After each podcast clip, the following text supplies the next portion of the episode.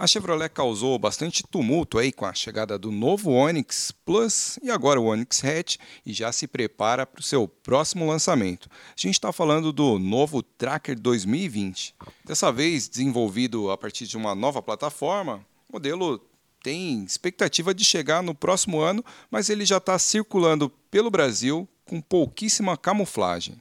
Chama atenção agora é o seu novo visual, mais moderno e até um pouco maior do que a geração que a gente conhece atualmente. Além do visual completamente renovado, ele também vai estrear um novo motor 1.2 turbo de 3 cilindros, ao lado do 1.0 turbo que a gente já conhece da família aí do Onix. A expectativa é que seu lançamento aconteça no começo de 2020. Quer saber como ficou o visual do novo tracker? Acesse motor1.com.